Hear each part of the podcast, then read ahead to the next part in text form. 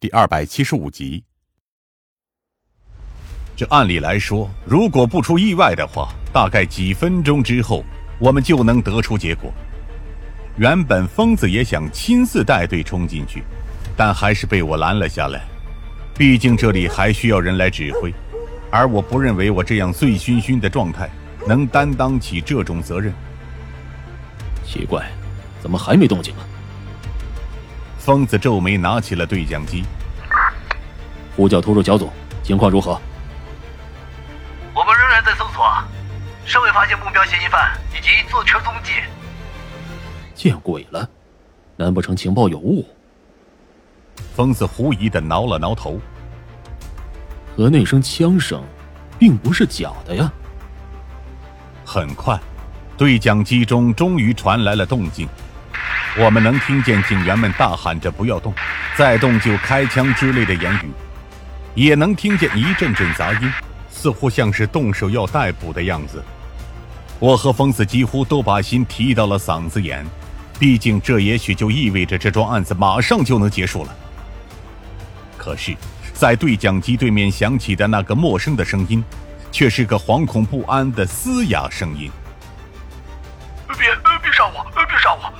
我什么也不知道，只是听那个人的话，在这里打了一枪而已。是个乞丐。我能听到突入警员震惊的声音。这到底是怎么回事？你手里那只有一发子弹的枪是谁给你的？那个人蒙着脸，我看不见他的长相，只知道他是个中年人。乞丐紧张的哭道：“他给了我五百块钱。”给了我一把枪，说是让我到点在这里打一枪就行，其他的都不关我的事情啊！疯子的眼睛蓦然瞪大，整个人的脸色甚至都瞬间涨红，而我则在昏沉的脑海中迅速想到了唯一的可能：不好，是调虎离山！我大声说道：“所有人立刻上车，准备前往本区外围堵截。”疯子也毫不犹豫，立刻跟我冲上了一辆警车，而他自己更是猛然踩下油门，飙了出去。他妈的，敢玩我！疯子直接拍了一下方向盘。更关键的是，我还真就中了这种粗劣的计策，利用我们的紧张情绪来营造出机会。我揉着额头，尽量让自己保持冷静的说道。只要随便用一点目击谣言，加上一声枪响，就能引开我们的注意力。而这时候，就是凶手驾车逃出去的最佳时机。这么说来，他已经意识到了我们的行动，这就是地毯式搜索最大的坏处。我叹了口气，唉，从现在开始，我们彻底陷入被动了。警车在城中村狭窄复杂的街道上飙车。而疯子也很少将车开得如此霸道，直接一路上都在打着警灯，让四周的车辆让开。他现在唯一的机会，就是从北边逃出去。疯子笃定的说道：“只要我们够快，那就还来得及。”但我却很难保持乐观，在飞速行驶中，我看着四周快速划过的夜景，总觉得有些恍惚。这次是我们低估他了。我叹了口气。而一旦我们失去了这次机会的话，恐怕就再也难以抓住主动权了。说实话，这才是我最害怕的事情。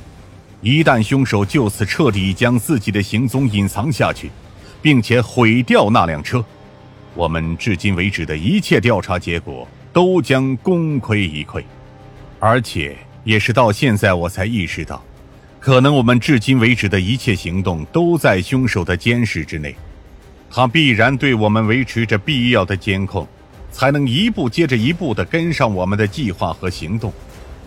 能做到这一点的人本身就已经很不简单了。逐渐离开了城中村狭窄的街道之后，疯子进一步在环城高速上提高了速度，而另一边。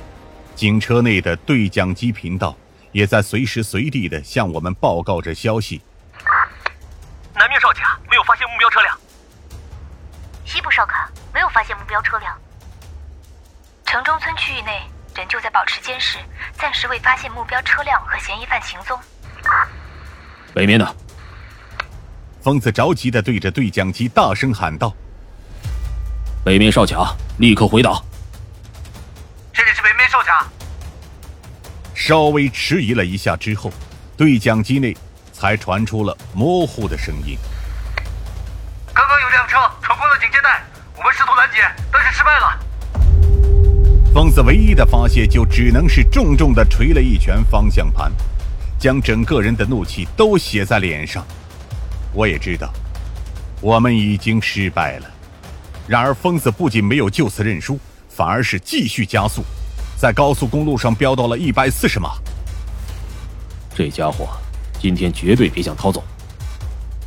疯子笃定的说道。各单位注意，立刻集中精力至环城高速路北段进行堵截以及拦截。你还打算追下去吗？我有些惊讶。从省城调遣警力去旧城区北段，几乎是不可能的事情。短时间内更难做到，我们也很难追上那辆车的。